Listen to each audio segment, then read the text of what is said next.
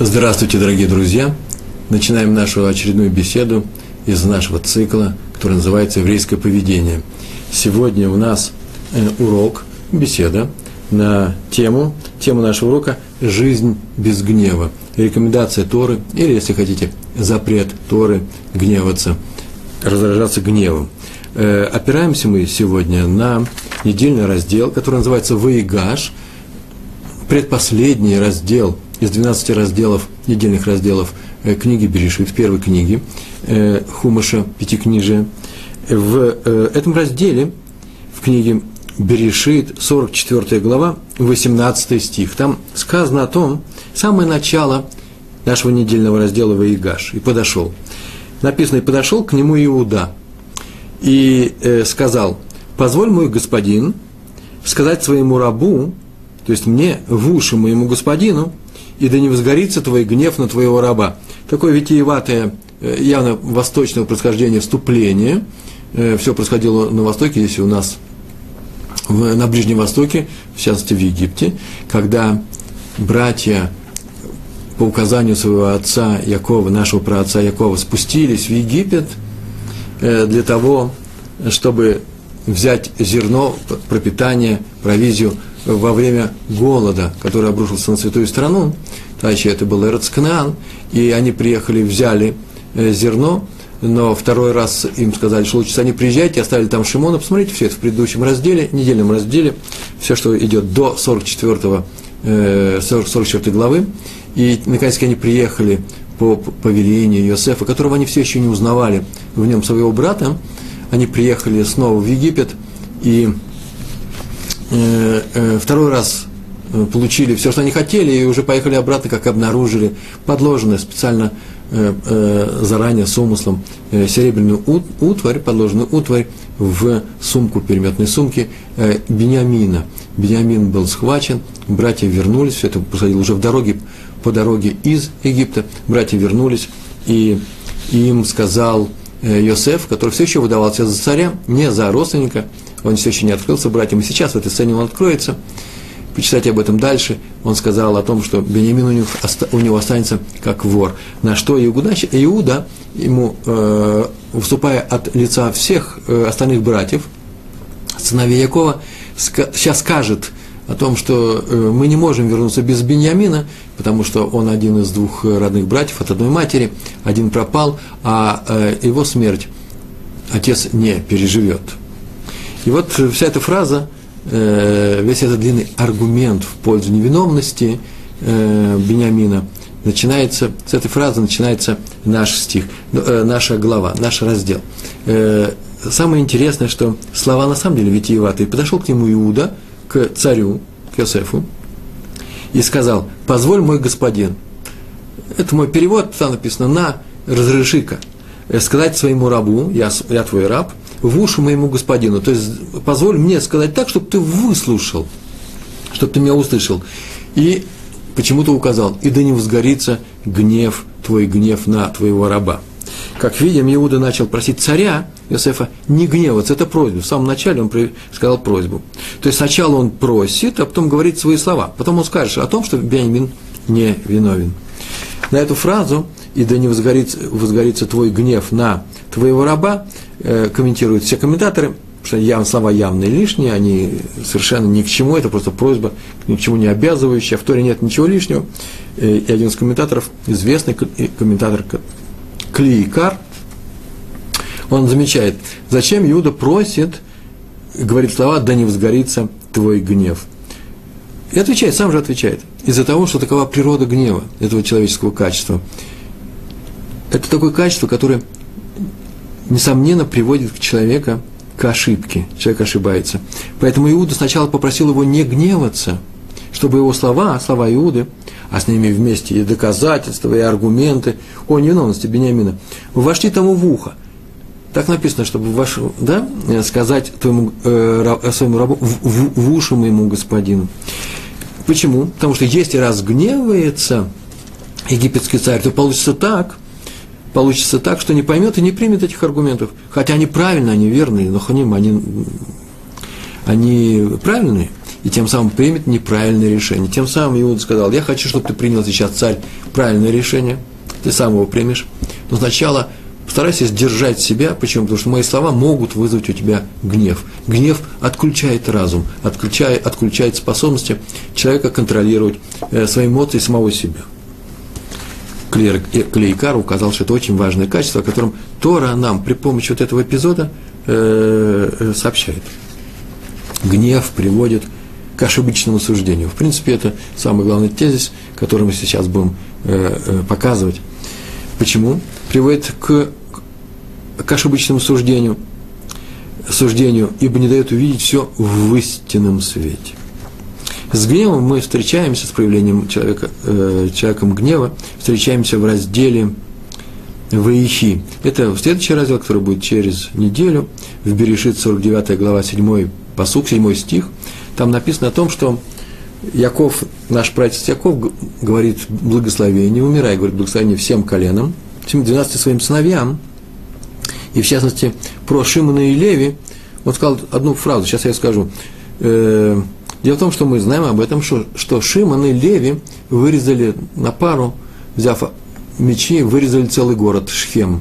За то, что э, они были не против того, что э, сын их руководителя, сын их, царя, царя звали Хамор, а сына звали тоже Шхем, так, так бывало в те времена, город, топоним города совпадает с именем правителя – э, поймали, изнасиловали Дину, оставили себе, хотели потом породниться. Всю эту историю вы знаете.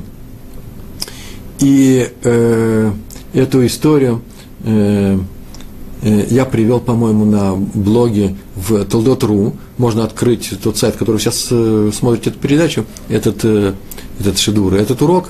Э, там в разделе блоги э, есть статья про Э, описание всего, что произошло в Шхеме.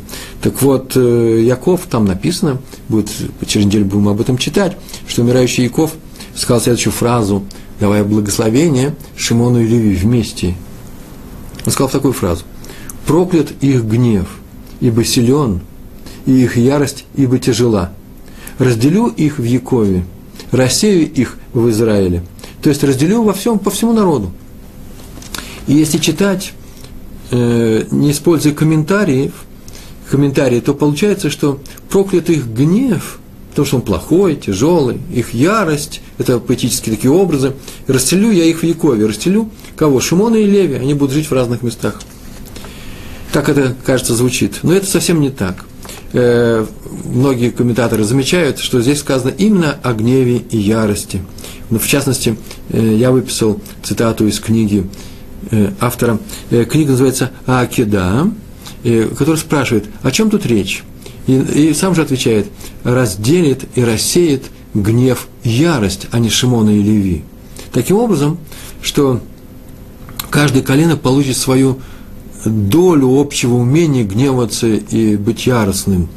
Ибо в больших количествах и гнев, и ярость опасны, но в малых дозированных количествах они полезны. Так написано в книге Акида. Об этом сказано у пророка Ишаягу в 63, 63 главе, там так говорит, что Всевышний, обращаясь к пророку, говорит о том, что он э, отомстит врагам Израиля, и повторяет такую, и говорит такую фразу, «И поможет мне моя сила, укрепит меня моя ярость». То есть ярость умеет, обладает способностью еще и укреплять силы Всевышнего, значит, еще и человека. Но об этом мы еще специально поговорим, какая может быть польза от ярости и от гнева.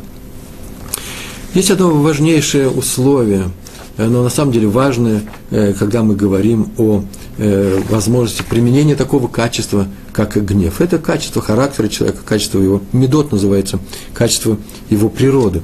Человек должен уметь полностью управлять своим гневом. Вот это вот управление гневом – это очень тяжелая вещь, потому что гнев, как раз, как сейчас мы говорили, отключает все управление, он отключает разум. Но так или иначе требуется, чтобы не гнев управлял человеком, а человек управлял гневом. Э, главное, не гнев управлял человеком. Что такое человек управлял гневом, я сейчас расскажу. А вот гнев управляет человеком, это мы знаем, что это такое. Это необычайно э, серьезная вещь. Он делает человека рабом, он начинает им командовать. Э, человек называется, он ослеп от гнева. Он не видит будущего, он не видит, что получится от того, что он сейчас делает. Гнев на самом деле отключает сознание, делает человека, повторяю, неуправляемым, потерявшим самоконтроль, это важная вещь. так делает с человеком даже небольшая, небольшая доза гнева, небольшой гнев. Вообще-то известно, что евреи, евреи должны поручить себя только Всевышнему, никому мы не должны подчиняться, и никому мы не можем быть рабами. После рабства в Египте мы можем сказать, что э, мы теперь свободные люди, люди, так мы говорим в книге, которая называется э, э, Агадашель Песах, на Седер, на, э, во время пасхального вечернего ужина. Мы говорим, что мы свободные люди – и надеемся, что уже через год здесь, в освобожденном Иерусалиме, видите, снова второе раз слово, отстроенным, свобода. Здесь у нас будет третий храм, мы все соберемся здесь. И мы хотим быть свободными людьми. Мы не можем рабами быть никого, никаких людей. Но кроме этого мы не можем быть рабами вообще никаких обстоятельств. Мы понимаем, что обстоятельства, которые командуют нами, иногда командуют но даются нам для выбора, они нам посылаются от Всевышнего, и мы должны проявить э, в этих обстоятельствах свое разумное умение э, э, оставаться людьми, выполняя заповеди Всевышнего. Всевышний нам помогает за это выполнение, и мы выбираем правильный путь, так или иначе мы подвластны только Всевышнему. Только Он наш Господин, только Ему мы рабы. Но ни в каком случае не рабы своих качеств, не рабы своего темперамента – ни в коем случае не рабы своих желаний. Нужно управлять своими желаниями, нужно управлять, уметь управлять всем, чем мы обладаем. В принципе, мы это, об этом говорим из урока в урок. В этом заключается, может быть, один из самых серьезных аспектов еврейского поведения, поведения человека, который соблюдает заповеди Торы. Итак, э, управление гневом заключается вот в следующих в двух вещах, я их выписал.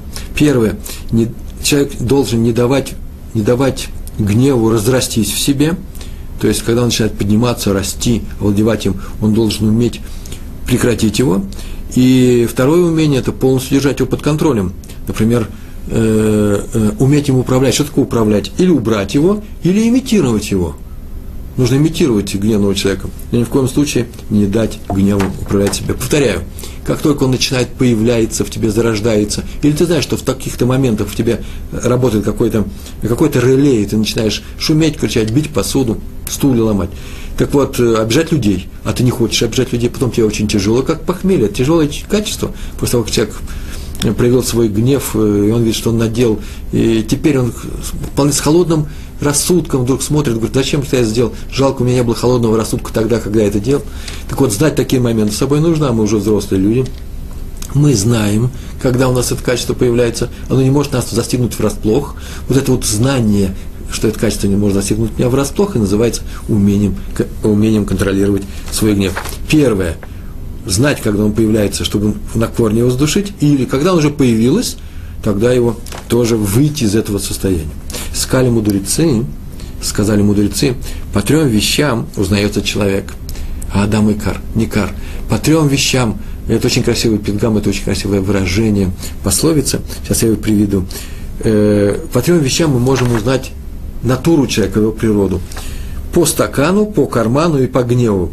Э, на, на э, иврите это звучит так. Ба косо, ба кисо, ба касо э, Бакусо по стакану, насколько он умеет контролировать себя, когда пьет маленькую э, рюмочку, он выпивает, а потом говорит, хватит, это значит, он контролирует себя, хотя может пить и дальше. Или э, Бакисо, э, какие-то деньги он потратил, теперь мы знаем, что он может контролировать себя и сказать, что дальше я не увлекаюсь шопингом и контролирую самого себя. Или наоборот, контролирует себя, заставляет себя залезть опустить руку в свой карман, достать деньги, чтобы дать сдака, э, сдоку. И третья вещь, по стакану, по карману и по гневу. Каасо. Каас – это, это гнев. Если он управляет, умеет управлять собой, этими тремя вещами, тут перед нами вообще праведник. Э, эта фраза написана в трактате Талмуду э, Эрувин, 65-й лист. Написано в книге Сефер Хасидим Раби Иуда, Иуда Хасид – так его звали, Раби Иуда Хасид. Извините. Один человек был очень гневли, гневлив. Гневлив. Э, и он знал за собой это качество. И всегда, когда его задевали, э, бывало, что задевали, раньше задевали, сейчас у нас мирное время, никто никого не задевает, я знаю. А раньше люди задевали друга, обижали, и когда его задевали, он чувствовал себя задетым, он начинал гневаться, и э, в гневе начинал проклинать человека. Ну, говорил несколько таких неприятных фраз. Э, в рассказе не было сказано, какие фразы он приводил, так иначе таким качеством он обладал. И он не хотел обладать этим качеством, поэтому он обратился к одному мудрецу и попросил его, и попросил его э, научить его, спросил, как излечиться от этого порока. И тот посоветовал следующую фразу. Он сказал, после того, как ты кого-то проклял, не дай Бог, конечно, это нехорошо, ты прям тут же и добавляй, да не будет так, как я сказал. А если тебе удастся, то еще и лучше говорить перед тем, как ты будешь кого-то проклинать. Прежде чем начнешь кого-то проклинать, ты же знаешь сейчас, сейчас если этот звук пойдет неприятный, то скажи, да не будет, да не будет тебе того, что я сейчас скажу. Кто-то его выслушал, потом попробовал, ничего не получается. Не получается, он не успевает сказать до, а после этого уже все ушло, все ушло, действие уже э, кончилось, все расстались, и он уже сидит, один остался. И тогда он начал думать сам и придумал совсем другое действие. Так написал, написано в Сефер Хасидим. Он следующую вещь делал. Как только он проклял человека, он поставил себе за правило, лез в карман. Это, наверное, из выражения по стакану, по карману, по гневу. Но он не выбивал после того, как он проклял. А он доставал кошелек и давал задаку причем немалые деньги, и знал уже заранее, что так вообще может разориться, и нужно контролировать самого себя. И рано или поздно он знал уже, что должен прийти в норму. Так и случилось. Написано в этой книге. Он э, отучился от этого качества, он оплатил его.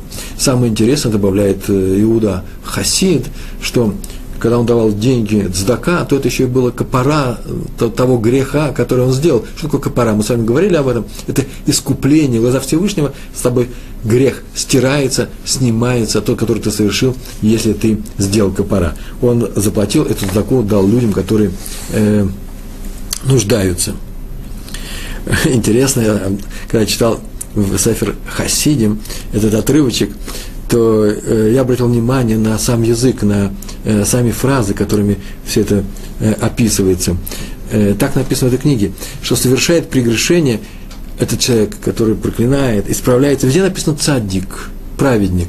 То есть так написано было. Э, рассказывают про одного праведника, который э, с легкостью проклинал, проклинал других людей. Я сначала немножко удивился, что же что здесь происходит, какой же он праведник, если он проклинает других людей, а потом понял, в чем дело. Так просто э, Иуда, Хасид, составитель этого сборника, э, автор тех изречений, которые там приведены, э, всегда отзывался о евреях, независимо от, его, от их уровня праведности. И в, всегда в конце, во всех его историях, люди справлялись и на самом деле становились э, э, цадиками. Он писал про евреев, любя их и стараясь их не обижать. Это очень важное качество, это очень важная вещь.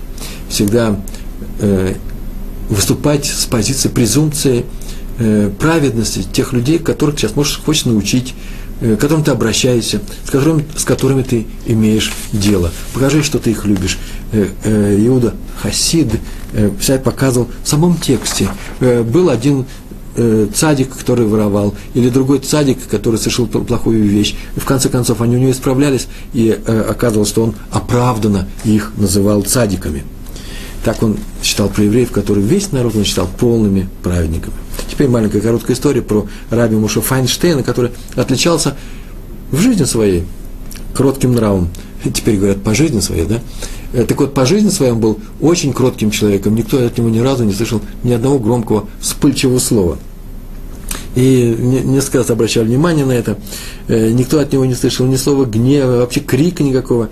Э, даже в самых напряженных и раздражающих ситуациях.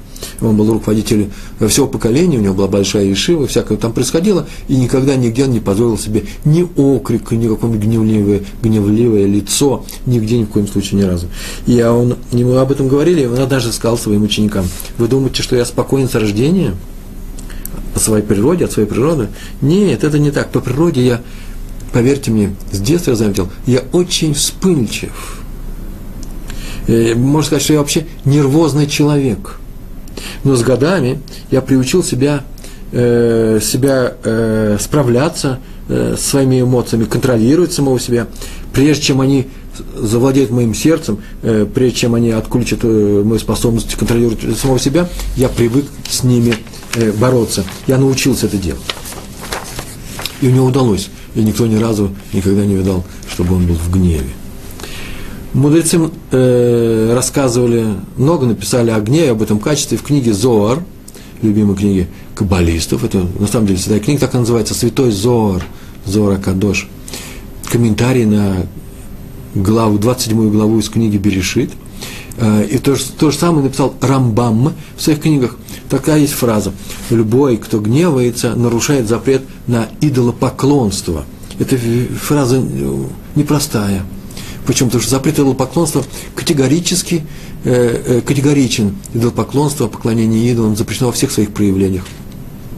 И нет исправления человеку, который занимается идолопоклонством. Полного исправления нет ни, ни идолопоклоннику, ни человеку, который занимается прелюбодеянием, не человеку, который убил другого, не дай Бог, не, о нас будет сказано, не о евреях будет сказано, убил другого человека. Так вот, и вдруг оказывается, что тот, кто проявляет чувство, качество гнева, он не что иное, как поклоняется идолам. Почему? Потому что под влиянием гнева, так написано в Зоар, человек склонен поступить несправедливо. Ведь гнев отключает мозги. Сейчас мы прочитаем эту фразу. Так написано прям. Мох отключает мозги. А несправедливость – это и есть один из видов идолопоклонство. Почему? Потому что мир сделан справедливым. Мы с вами проходили это э, в, нашем уроке, который, на нашем уроке, который называется э, «Основные положения». Э, посмотрите по списку уроков. И мир сделан справедливым. В мире нет несправедливости. И даже то, что один человек творит с другим, это почему-то Всевышний допустил, это в конечном счете, это будет, называется, летува, к хорошему. Как Йосеф сказал своим братьям, которые каялись и очень расстроились и признали свою вину, что как жалко, что мы на самом деле плохую вещь сделали, мы тебя продали, и в свое время, и когда ты был еще молодым человеком, продали, а он сказал, что вот вы хотели, задумали для плохого, а Всевышний все развернул к хорошему. Эту фразу вообще объясняющая всю, весь ход человеческой, человеческой истории и все этой мозаики, с которой складывается человеческая жизнь. Чтобы люди не э, э, не затеяли, не задумали, даже явно к плохому, рано или поздно все это оборачивается к хорошему. Только сейчас не задавайте мне, пожалуйста, вопрос о страшных вещах, э, о смерти невинных людей, о катастрофе, потому что это специальный урок. Но поверьте мне, и там это правило работает. Мы об этом уже говорили в наших основных положениях, в нашем уроке, и еще с Божьей помощью будем говорить, чтобы у нас не осталось ни одного неясного момента, неясного положения. Э, в Зоре написано, что это вид идолопоклонства. И еще, человек входит в гнев, позволяет себе гневаться. Почему? Потому что, почему он это сделал? Потому что решил, что то, что сейчас происходит, это неправильно. Это нехорошо. Все идет не так, как должно быть должно быть по-другому. Поэтому его расстраивает. Например, э, человек расстроили слова другого человека. Они не должны быть бы, были сказаны эти слова. Или поступок этого человека. Не должно было быть такого поступка, нужен быть был, был другой. Человек начинает гневаться, кричать, вопить, топать ногами. Э, почему? Потому что он считает, что это неправильно. Мы сейчас видим перед собой судью, который решил, э, что должно быть правильно в этом мире, что должно быть неправильно. Он берет на себя функции Всевышнего. Если ты на самом деле хочешь разобраться, что правильно и что неправильно, по крайней мере, не отключать свой разум и разберись в спокойной обстановке. Возможно, что это неправильно, но не торопись, не вешай ярлык неправильности на события, э, которые происходят в результате действия других людей. Вот, между прочим, к самому себе нужно подходить требовательно, там можете стучать ногами и ломать, э, бить посуду, все что угодно делать по отношению к самому себе. Мы об этом сейчас еще поговорим. В Талмуде, в Вавилонском Талмуде, в трактате Шаббат, лист 105, вторая страница этого листа – там написана следующая фраза. Тот, кто рвет на себе, я читаю перевод свой, тот, кто рвет на себя в гневе одежду, разрывает ее. Тот, кто бьет посуду, ведь я не случайно говорил, бьет посуду, так написано в Талмуде, бросает деньги, потому что он разгневан. О, такой человек и есть идолопоклонник. Так написано в Талмуде. Очень живая такая фраза, эмоциональная. А в другом трактате Надарим написано, написано «Над тем, кто гнев, гневается, тот, кто проявляет чувство гнева, властвуют все силы ада, геном. Почему? Потому что в Коэлет, книга Экклезиаст, там написана следующая фраза э, в 11 главе, 10 стих. «Удали гнев из своего сердца». По-моему, как-то не так переведено в э, распространенном переводе. Но посмотрите, на самом деле там должно быть «удали гнев из своего сердца», и тем самым ты удалишь зло из, э, от себя, удалишь его от себя – и в, комментар- в комментариях написано, что в любом месте, где говорится о зле, это всегда геном ад. Там, где написано ра, зло или, или пеша, это всегда геном. То есть это то зло, за которое человек получает наказание в аду. Э, мы говорили на эту тему, что это такое наказание в аду. Э, можно еще будет поговорить, но так иначе это очень неприятная вещь. Нам это достаточно сегодня. Написал о себе праведник и талмудист, большой праведности человек, которого, которого звали Хозе из Люблина, пророк из Люблина.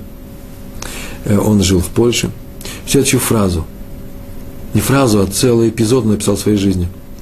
Он был уже пожилым человеком, у него был э, слуга, который приходил к нему утром и вечером, что-то помогал ему делать, э, именно потому что он был в возрасте. И рядом с кроватью он ставил ему всегда кувшин с тазиком с водой, для того, чтобы он утром вставая, в любое, в любое время, когда он проснется, он просыпался ночью, это известно было о том, что он молился ночью. Э, специальные молитвы у него были. И э, чтобы он сделал себе натилат едаем, это называется ополоснуть руки. Так положено э, по закону, после сна надо омывать себе руки. И однажды слуга забыл ему поставить этот тазик. Наверное, происходило не первый раз. Э, так или иначе, проснулся э, э, Хозе из Люблина, не нашел воду, чтобы омыть свои руки, и пришлось ему встать, сделать несколько, сделать несколько сделать несколько шагов. Для чего? Для того, чтобы подойти к воде. И он очень расстроился. И э, мудрецы, по крайней мере, не приветствуют расхаживание после сна э, с руками, которые не омыты. И он просто-напросто разгневался, так он написал, и одолел меня гнев. И решил все сказать слуге о том, все, что о нем думает, когда тот появится. Ну, тот и появился. И тут в Хозе излюбленно вспомнил слова Талмуда. Он говорит, просто я их увидел перед своими глазами. Любой, кто гневается, нарушает запрет на идолопоклонство. А идолопоклонство запрещено откуда? Из Торы. Тора запрещает идолопоклонство. И он подумал, лучше пройти несколько шагов с неомытыми руками и нарушить запрет, который э, постановили мудрецы, люди, чем нарушить запрет Торы. И поэтому э, надо уметь владеть гневом. Такой пример э, был в книге э, о э, самого, самого Хоза из Люблина о том, что гнев отключает разум, я несколько раз сказал, отключает мозги, отключает разум, написано, по-моему, фураж, открытым прямым способом в книге Рамхаль, без всяких намеков, открыто написано. Книга называется «Масилат и Шарим», читается здесь лекции, в 11, в 11 главе, там написана следующая фраза. Я, пере, я прочту эти слова, потому что я их переводил. Гневливый человек в момент своего гнева, гневный человек, да, в момент своего гнева мог бы уничтожить весь мир, если бы ему дали – он когда гневается, ну что ему не подсунь, да хоть весь земной шар, он в то время есть такой, такой, такой уровень гнева, когда он готов уничтожить все. Заметьте, обратите внимание, гнев. Уничтожить, не построить, не возвести, не создать, а именно уничтожить. Человеком доливает на самом деле силу генома, силу разрушения. Он в это время бьет, уничтожает. Что-то ему не нравится. Почему? И пишет Рамхаль, потому что разум им не управляет – он ведет себя как дикое, необузданное и опасное животное. Рамхаль написал, как хищник, хая трефа. Такой человек с легкостью может нарушить любой запрет, который, постановили, э, который говорится в Торе, если его на это подвинет гнев. Гнев его толкнул, и он нарушил. Он не управляет самим собой. Ведь у него нет сейчас никакого другого стимула, кроме гнева, который поведет его куда захочет. Куда гнев захочет, туда и поведет этого человека, но не он сам. Так написал Рамхаль. А в книге Минурат Амиор написал Раби Ицхак Авуав, и мне понравилась эта фраза, я, я хочу вам ее привести, что главная причина, которая приводит, обратите внимание, которая приводит людей к ссорам, скандалам, одна из главных причин, скажем аккуратно, к недопониманию друг друга, к обидам тяжким, да нет, прям к шуму, э, к э, склокам, это гнев. Ибо каждому, кто, склон, э, кто склонен к гневу, написано – это очень важно. Написано, не будет мира ни, ни на небесах, ни на земле. Не будет ему мира ни на небесах, ни на земле. Это очень важная фраза, поэтому я привел эту цитату из книги Менурат Амеор. Почему? Именно не из-за того, что он в гневе, нет ему мира, а из-за того, что он, а из, именно из-за того, что он в гневе, ему с небес не дают мира. Не потому, что он из-за гнева делает войну, ломает мир, а, а именно из-за того, что у него есть такое качество, гнев, там наверху отключают ему какую ситуацию, где он увидит мир. Ему дают войну. раз он стал на тропу войны, ему ее дают. Как будто бы он просит войну, как будто бы он просит неприятности. Человек, который делает неприятности, тем самым просит неприятности для самого себя. Так написано, так написал раби Исаак Авуам. А в Мишле э, притчи, э, притчи, да, э, э, так сказано, гневливый увеличивает грех. Тот, кто впадает в состояние гнева, тот э, увеличит грех на земле. Э, что это означает? Хофицхайм прокомментировал, он написал в своей книге Шмерат Алашон. Э, Шмерат Алашон – известная книга, по которой мы учим законы, законы, э, э, законы речи, еврейской речи, запрещающие говорить такие виды правды, как э, сплетни, э, оговор других людей, э, лашонара, неприятный язык и, и прочие вещи – вот так написал, что человеку надо бежать от гнева, как от огня. Так прям написано, что как только у тебя разгорается гнев, а он, так и говорится, разгорается. Само слово говорит о том, что человек чувствует, что в нем есть некоторый, происходит некоторый пожар. От, него, от этого гнева, от любого гнева нужно бежать, как от огня. Между прочим, э, не только от своего гнева, от любого гнева. Если вы видите человека, который находится в состоянии гнева, так написано в перке, а вот не трогай своего другого человека не приводи его в, со... в меняемое состояние, если он находится в гневе. Не трогай его, пускай дай ему его гневу э, пройти. Э, это нужно знать, кстати, родителям, которые, э, которые видят, как дети их расстроились, или детям, когда видят, когда родители очень расстроились, начинается шум, крик. В это время не надо их ругать за то, что они в каком-то таком возвышенном, э, в приподнятом Э, явно отрицательного характера состоянии. Ну что ж ты, папа, на меня кричишь? Лучше отпускать после крика, чем во время крика. Не трогать человека, который находится в гневе. Так вот, э, Хофицхайм сказал, что надо бежать от гнева, от любого проявления гнева, как от, от огня. И если человек не может перебороть в себе вот этого качества э, способности гнева, то у него гарантированный заслуженный приговор на том суде, который ожидает его в конце жизни. Так сказали мудрецы. У такого вины больше, чем заслуг. У человека, который проявляет качество гнева, в конце концов, вины за ним и тяжких прегрешений больше, чем заслуг. Вы скажете, сколько есть, столько есть. Кто сказал, причем с качества гнева? Да нет. У того человека не в силу не в силу того, что он наделал каких-то плохих дел, нет, просто ему все увеличивается, все плохое ему увеличивается из-за того, что он проявлял качество гнева. Это мы сказали о суде, который нас ждет в конце жизни. И пишет, ну, Хафицхайм, сейчас мы говорили о самом Хафицхайме, сейчас Раби Цвииш Закс, известнейший человек, тоже мудрейший человек. Он слышал от одного ученика, который рассказывал, э, это внук, э, рассказывал, э, он учился у Хофицхайма, и он рассказывал о самом Хофисхайме, всем было известно, что э, Хофисхайм часто встает среди ночи э, и идет в синагогу, спускается в, в, в соцзал, где молится, он жил примерно в этом же доме, и если там никого нет, он там проводил целые часы. И этому ученику, который рассказывал э, э Рави Заксу о его дедушке, стало как-то однажды ужасно интересно, что же он там делает, э, слышно, что что-то он говорит. И он спустился вниз до того, как Хофисхайм спустился, он не каждую ночь так делал, Поэтому несколько ночей просидел в засаде совершенно случайно, то есть совершенно зря. Но однажды он все-таки его подождал, и так ему было интересно. И правильно интересно, сейчас мы уже можем получить урок из, из, из этого. И он остановился, называется, Израт Нашим, в том месте, э, где помещение э, за загородкой, э, за перегородкой, где молится женщина, оно отделено от общего зала, и там он затих и ждал, когда придет Хофисхайм, тот появился, и пришел, открыл, подошел к Арон, Арон – это шкаф, в котором хранятся святые свитки Торы, Сефер Тейра, открыл дверцы, сел на маленький стул и начал просто-напросто плакать и молиться. «Рибоно шелюлам, Господь Господин всего мира». И такую фразу он начал говорить. «Исроэль Мейер», так его звали, Исроэль Мейер, а Коэн. «Исроэль Мейер, Шигух Коэн», что Коэн боится позволить разгореться в себе гневу на людей, Боится он, боится он своего гнева на остальных людей. Помоги мне, Всевышний, уберечься от гнева. И так вот разные модификации той же самой просьбы он молитву провел несколько часов горько плача.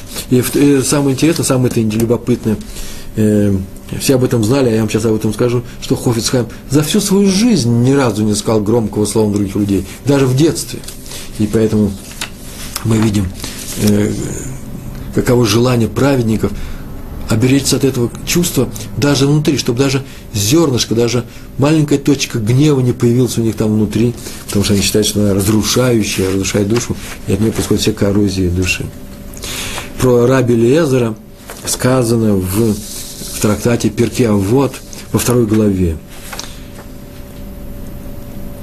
Там так сказано.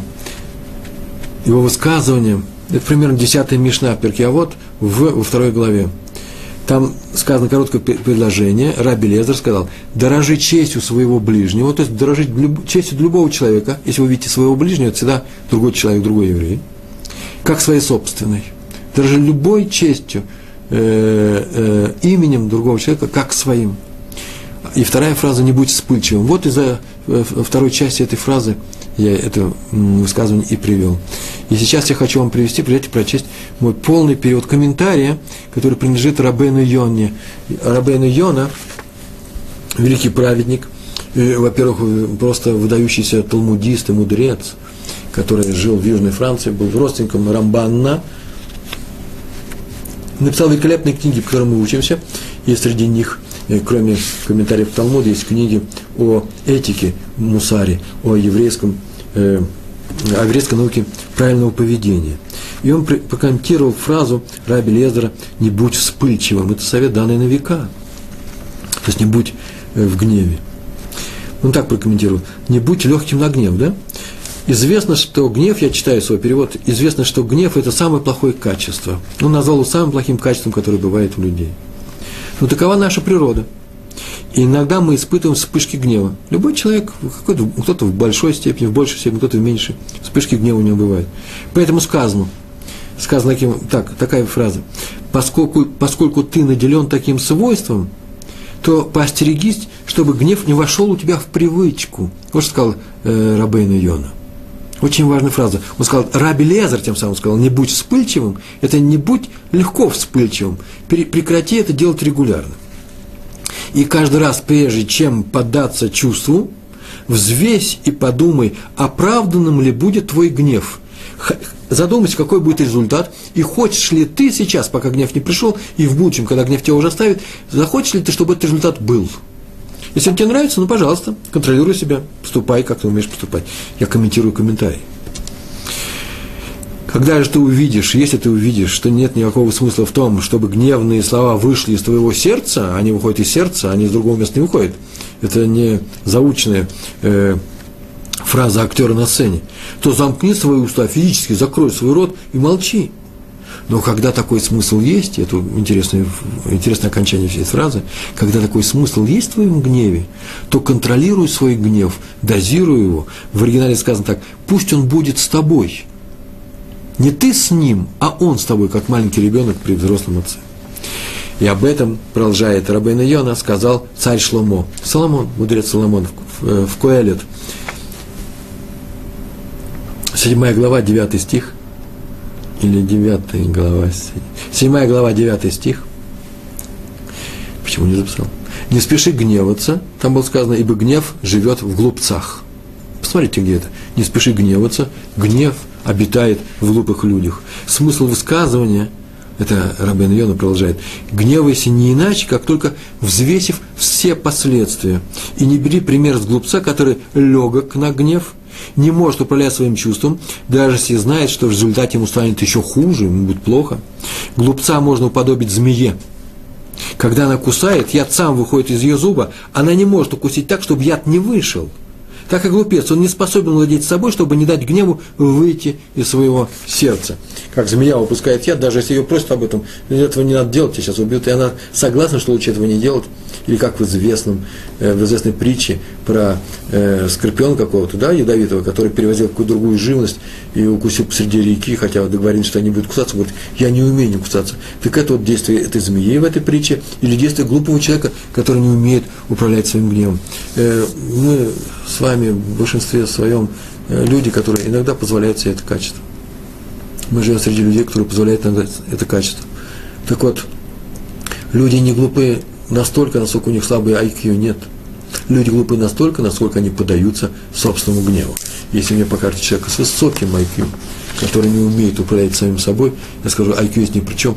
Это, согласно мудрецу нашему царю Шломо, согласно Раби Лезеру в Перке, а крупнейшему учителю, согласно Рабейну Йоне, э, согласно всем этим трем величайшим мудрецам, можно сказать, что это человек с высоким IQ, никакой не, не мудрец, а самый настоящий глупец.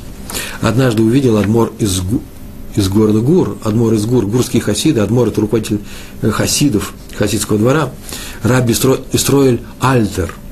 Он увидел во время молитвы, что лицо одного старика, на самом деле был кашиш старик, который, с которым они молились, они стояли, разговаривали друг с другом, и вдруг его лицо покраснело, и видно было, что сейчас он взорвется от гнева, что-то ему тяжелое сказали, и начал очень переживать сильно, и Адмор из Гур, уже будучи немолодым человеком, быстренько-быстренько пошел к нему, схватил его за руку, чтобы никто не видел, сказал ему, шепотом сказал ему, в святом месте, где находится Тора, гнев очень-очень опасен, очень опасен.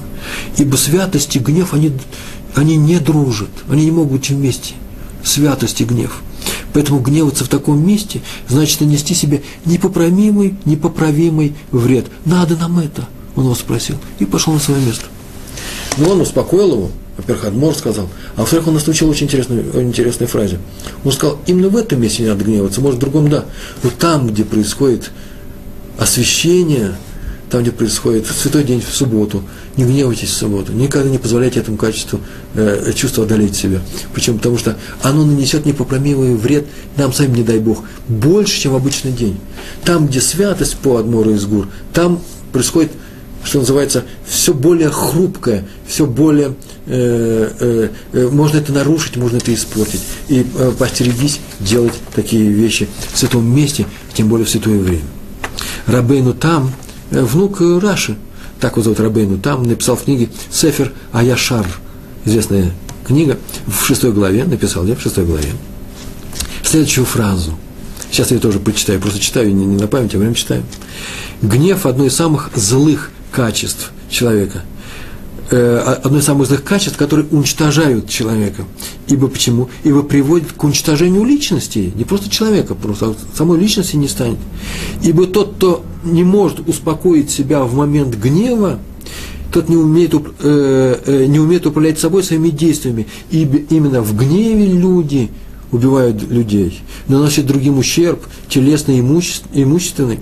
Такой гнев – такой человек может пойти поклоняться идолам, отвернуться, не дай Бог, от Всевышнего, потому что не может погасить к себе гнев. Было вообще сказано, и мы сейчас об этом еще будем говорить, о том, кто гневается, на самом деле гневается не на людей, а на Всевышнего, потому что считает, что в мире Всевышнего сейчас происходит какая-то неправильная вещь, и он может отвернуться, пойти к идолам и отвернуться от Всевышнего. Поэтому э, э, человек должен уметь гасить себе гнев. По Рамбаму, и это очень важно, в человеке нету плохих качеств. Все, что отдал нам Всевышний, Он нам дал для... все, не только качество, вообще все, что, чем мы обладаем, Он нам дал для, как средство для того, чтобы осветить э, сам образ Всевышнего у нас, э, э, приблизиться к Всевышнему, или реализовать потенциал, подняться необычайно высоко в духовном плане. И Он нам дал, он нам дал э, самое самое важное, самое нужное. Как будто бы отправил нас в далекое путешествие и дал нам снаряжение, как туристам, наш рюкзак, положил самые необходимые вещи. Э, поэтому все, чем мы обладаем, все это просто замечательно. Я сейчас даже приведу примеры, которые сказал Рамбам. Например, он говорил про качество характера, которые, э, которым обладает человек. Нет в человеке плохих качеств, а есть плохое, неправильное использование этих качеств. Такое наблюдается. Например, если человек знает, что он жаден, ну, жаден, трудно расстается с материальными вещами, тяжеловато ему, э, и легче он присваивает, берет больше, чем отдает, то такому человеку хорошо бы быть габаем. Габа, э, габай – это э, эконом, кассир, тот, кто заведует э, кассой э, синагоги, э, да, распоряжается средствами. Э, тот, он лишнюю копейку не потратит, он не скряга, а он экономный человек – для синагоги, да, он не будет транжирить общественные средства. Если человек чувствует, что, если мы знаем, что мальчик предрасположен к некоторым моментам, не дай бог, жестокости, и он без возвращения, даже любопытством смотрит э, на то, как курицу режут, или когда происходит э, брисмилы, обрезание ребенка, он встает одним из первым, его ужасно интересует, э, что там происходит, он смотрит на кровь и не падает. Я, например, в, в, обморок падаю. Но есть люди, которые спокойно это переживают, а есть некоторые люди, которых это почему-то привлекает. Это не хорошо, не плохо, это просто такое качество человека. По Рамбаму нет плохих качеств. Так вот, такому человеку хорошо стать, знаете, кем? Резником. Или резник – это шойхет, да, который, человек, который делает правильный э, убой скота. Или он должен быть э, Моэлем. Моэль – это человек, который делает обрезание. Там тоже сделано связано с кровью, поэтому он может э, этим заниматься. Видите, использовали природные качества для того, чтобы человек нашел себе правильную, правильный путь, правильную работу. Например, или наоборот, человек, который падает в обморок при виде крови, ему лучше не идти в резники, ничего не получится. Да, и поэтому я в резники не пошел. И, э, например, человек питает некоторую склонность к сочинительству. И все думают, что он врун, лгун, сочиняет, придумывает что-то, э, говорит лишнее, но приукрашивает. Ничего страшного. Если получится замечательный магид, магид – рассказчик. Э, магид излюбленный был великий рассказчик, даже им такой получил рассказчик излюбленный. Магид из Дубны был, э, друг Веленского Гаона – он многие притчи рассказывал, многие законы мог пересказать на примерах просто. Допустим, у царя и детей происходит то-то, то-то. Он просто рассказывал, что Тора от нас хочет на уровне, на примере притч. Так вот, такому человеку хорошо стать магидом или даршаном. Даршан – это дуре, что-то трактует Тору сочинитель притчи. Это же хорошая специальность, чтобы увлечь людей рассказом Торы, приблизить людей к Торе. Между прочим, я так полагаю, что человек, который дает уроки Торы, э, не мешал бы обладать здоровой толикой способности э, э, приврать, сочинить, умением сочинять что-то. Почему? Потому что придумать рассказ какой-то, прям сказать, правда, об этом я придумываю, не сказать, что так оно и было. Очень много своих рассказов я именно придумываю. Наверное, у меня есть такая способность, вместо того, чтобы писать книги или сценарии для кино, э, мне нравится э, находить э, житейские аналогии того, что сейчас происходит в Торе, на примерах нашей жизни. И о чем я пишу очень часто на своих блогах, в частности, на сайте tool.ru. Так вот, только вы знаете, гневу как таковому нет никакого приложения. Нельзя его использовать. Прамбаму. Его можно только имитировать его можно только сыграть. Для, для чего? Чтобы напугать, например, ребенка. Напугать сложной целью, с правильной целью. Сейчас расскажу, зачем. Нельзя никого напугать, выбежать и закричать «у». Это запрещается. Это то же самое ущерб человеку, физический ущерб. Не дай Бог, нельзя такие вещи делать. Один мальчик, я часто рассказываю эту историю на своих уроках, э, взял вилку, э, загнул э, зубчики у этой вилки, наверное, была вилка из мягкого какого-то металла, общепитовского, где-то в России, и начал засовывать в розетку. Мама увидела и очень расстроилась. И она сказала, что нельзя делать это. И с роль нельзя это делать. Мальчик выслушал ее, сказал, да, хорошо, его никогда не ругали. И когда мама отвернулась, пошла на кухню, достал снова вилку, вторую вилку, он запасся, у него много было вилок, и снова начал засовывать в розетку, для того, чтобы узнать, откуда же папа берет музыку, когда засовывает туда свой метафончик, э, э, это было в России лет 30 назад, из него музыка играет очень хорошая, сейчас музыка будет играть, он видел, что это делается из электричества, из этой розетки. Мама ужасно расстроилась, содержала его до прихода папы просто руками. И когда папа пришел, он сказал, вот наш Исроль, что учинил. Папа тоже расстроился. Ну ты что, миленький мой, нельзя это делать, там ток, тебе стукнет. Мальчик не понимает это, он хочет музыку. Он проявляет такое нормальное, здоровое еврейское упрямство. Папа с ним строго поговорил, папа никогда с ним строго не разговаривал, в этой семье нормальные люди, соблюдающие Тору, и поэтому там никто никому никогда не кричал, не делал лишних замечаний, и начинали реагировать бурно только тогда, когда на самом деле требовалась ситуация. И э, ребенка положили спать, обыскали, никаких вилок нету. Утром папа уже уходил, не знаю, в колы, в Ешиву, на работу. Мама тоже собралась. И вдруг папа э, э, услышал, как мама его зовет уже с лесенки. Нашла э, э, э, мальчика своего, когда они уже выходили, она одевала там пальто, что он опять нашел еще где-то вилку, где же он держит эти вилки, и снова в розетку сует. И остается несколько минут, нужно уходить. И папа берет этого сына, взял за руки, положил себе на плечо и несколько раз – хлопнул его по этому месту ниже пояса. И сын ужасно расстроился, маленький мальчик, 3-4 года, я уж не помню, сколько это было, и ужасно расстроился, потому что его первый раз в жизни стукнули, он заплакал. Папа плакал больше, чем сын, ему было больнее. Почему? Он, когда стукнул его, он имитировал свой гнев. Нельзя гневаться. Ни, ни в коем случае. А здесь это нужно было сделать. Почему? Потому что гнев, э, э, чтобы напугать этого ребенка, чтобы он запомнил, что этот дар ему не пройдет. В следующий раз он получит намного больше. Отсюда с детства действует, идет. Детей вообще-то можно бить на самом деле. Но для этого есть несколько, э, несколько условий. Бить ребенка может только тогда, когда тебе самому больно, если тебе будет больнее, чем тому ребенку, тебя сейчас стукнул. Один раз, два раза. Не дай бог физически бить, бить только для того, чтобы чтобы ему было ужасно неприятно, оскорбительно быть битым, а не чтобы ему было больно. Вот если тебе больно, если ты плачешь больше, чем ребенок, ну там, может быть, можно. Второе условие, чтобы ему было, во-первых, не больно, чтобы он запомнил. Третье условие, только иногда. Но я думаю, это иногда включает в себя, то одного ребенка так можно стукнуть, ну, самого шаловливого, сколько, ну, один-два раза в жизни, за всю жизнь. Не дай Бог, чтобы мне эта травма не осталась всю жизнь. Но нас ведь интересует именно этот случай, случай с розетками, а не чтобы он все время ходил вздрагивал, когда он видит папу. И только в самых страшных случаях, повторяю это условие, когда опасность есть для жизни и здоровья. Или его здоровья, или других здоровья. А потом нужно попросить прощения, как-то сгладить ситуацию не сразу, а попозже. Видите, у нас есть пять условий, которые позволяют стукнуть ребенка. Полные правила мы знаем, мы знаем начало этого правила. Заодно я скажу его. Он звучит так.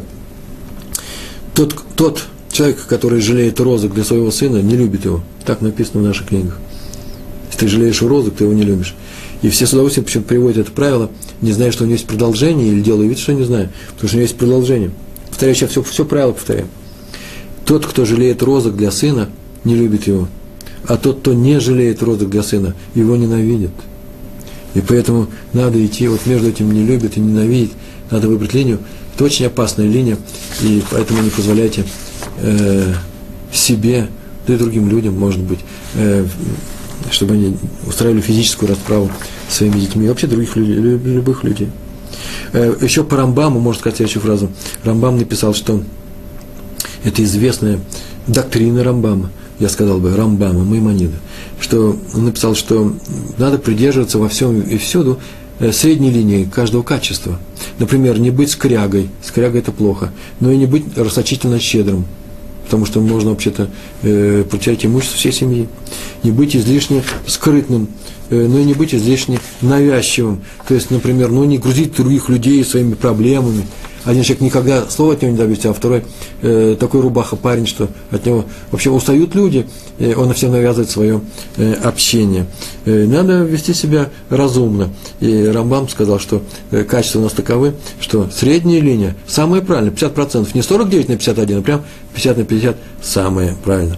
Или еще один пример я выписал. Не быть крикливым, неуместно радостным. Человека Э, одолевает радость, но и не надо смущать людей своим безмерно печальным видом. Э, не быть громким и шумным, но и не разговаривать с людьми шепотом. Нужно выбрать среднюю линию. И вот только для гнева, повторяю по только для гнева нет никакой средней линии. Гневу нет противоположного качества. Ибо спокойствие – это спокойствие, это альтернатива возбужденности. А возбужденность – это еще не гнев – только одна из составляющих гнева. Э, впрочем, бывает гнев и без возбудимости, без э, возбужденности, так сказать, спокойный гнев, который бурлит внутри человека, а внаружи он не вырывается, но потом однажды он человек взорвется под маской спокойствия, всякое происходит. Так или иначе, у гнева нет противоположного качества, чтобы быть усредненным вместе с ним совет Рава словечко, каждый раз, когда человек чувствует о том, что сейчас он начнет гневаться, э, нужно взять, сейчас его накроет большая волна горячего гнева, представить себе, что, ну, пускай представить себе, что он находится в легкой одежде, я сказал, голый, в легкой одежде, ложится сейчас, устраивается поудобнее на гладкий холодный лед замерзшей реки и начинает чувствовать, как холод проходит его тело это работает. Другое дело, поймать такой момент нужно, и не забудь этот совет Рава Соловейчика, но это действует очень хорошо. А сейчас я вам прочитаю, просто возьму и прочитаю историю про раби Хеля Михали из Злочева. Известный был такой человек Злочев, это был хасидское местечко. Я сейчас прочитаю. Э, э, эта история произошла на, э, в празднике, когда мы употребляем этрог, Сукот, и он никогда не скупился на то, чтобы купить, купить самый красивый трог, который был, привезли в их город, но денег у него не водилось, поэтому жил он в бедности большой, и больших денег не было, и он все время учил Тору, занимался преподаванием Торы, но самые дорогие вещи, которые у него были в, в его доме, были красивые, богато украшенные э, тфилин, э, э, коробочки, которые были необычайно красивые, достались ему в наследство от его отца, известного Магид из Дрогобыч. Вот видите слово Магид, да? Рассказчик, Магид из Дрогобыч, учитель. Дрогобич. Многие хотели приобрести этот филин, но он никому не давал, и даже в доме не было хлеба и набывал, но филин он не покупал. И вот однажды он их продал таки, этот филин, для того, чтобы купить себе этот рог на праздник Суккот. Это был очень удивительный плод, большой, красивый, такой красивый, благоухающий. Э, в Россию-то они привозили рог, это была редкость большая, меньше привозили, чем сейчас. И он пришел домой сияющим лицом, показал своей жене, и вот что я купил. Нет, даже так, жена ему также сказала, что ты такой веселый пришел, что сейчас случилось-то? Он достал ей э, узелок достал, положил на стол, развязал огромный трог и показывает там с маленькой пипочкой сверху, показывает, вот что я сейчас купил. Она понимает, что это вещь дорогая, спрашивает, «Ну, что ты купил, и трог, на какие деньги, откуда у нас денег? Я продал этот фильм. Как? Ты продал этот фильм, за который нам давали большие деньги, мы могли бы жить месяц-два, и ты их продал?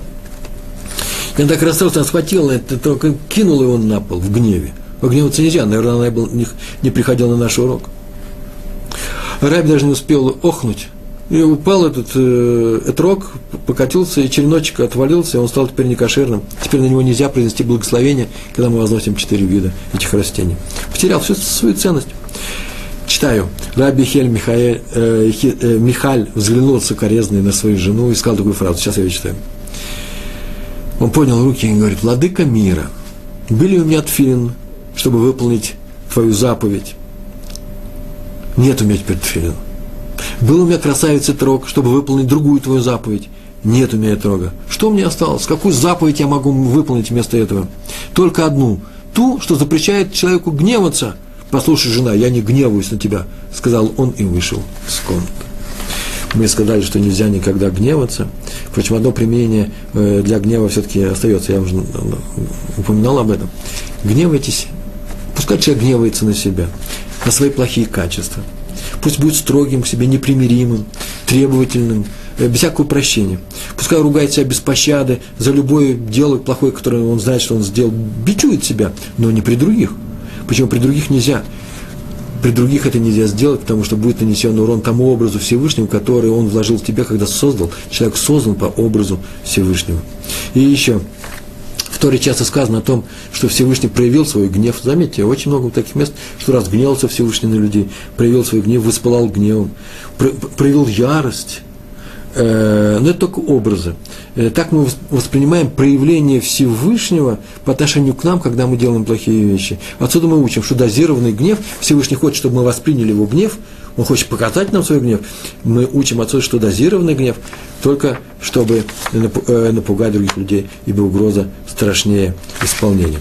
Э, на этом мы сегодня заканчиваем наш э, не простой урок. Я хотел только рассказать о том, что еще последний совсем последний последняя фраза, последний пример про раби Рухама Либовица, который сказал о Хофицхайме. Хофицхайм однажды разгневался на своих учеников, на самом деле все это видели – вот я сказал, что ни разу не громко слова не сказал. Так однажды это произошло. И он что-то резко им сказал. Потом отошел в сторону, взял свою книжку, положил на стол, повернулся к ним, и все увидали, что он говорит так же спокойно, как говорил раньше. Так такой переход от гнева к спокойствию не бывает. И все вдруг поняли о том, что он сейчас все это сыграл, для того, чтобы показать им, как он ими недоволен. То секундная вспышка осталась в их памяти, и они больше не делали никогда того дела, которое вызвало этот гнев. Он, э, все поняли, что он просто продемонстрировал свое крайнее недовольство ими, и это не потребовало многих слов. Умение управлять самим собой – это, несомненно, чисто еврейское качество. Надо учиться быть э, хозяином положения, надо уметь управлять всеми своими качествами, всем, чем мы обладаем – надо использовать это к добру, к хорошему, к приближению к Всевышнему, к тому, чтобы быть хорошими людьми. Нужно быть добрым. Нельзя быть человеком, который с легкостью гневается. Умейте управлять собой, и все будет хорошо. И Всевышний никогда тогда не проявит гнев по отношению к нам. Большое спасибо. Всего хорошего. Шалом.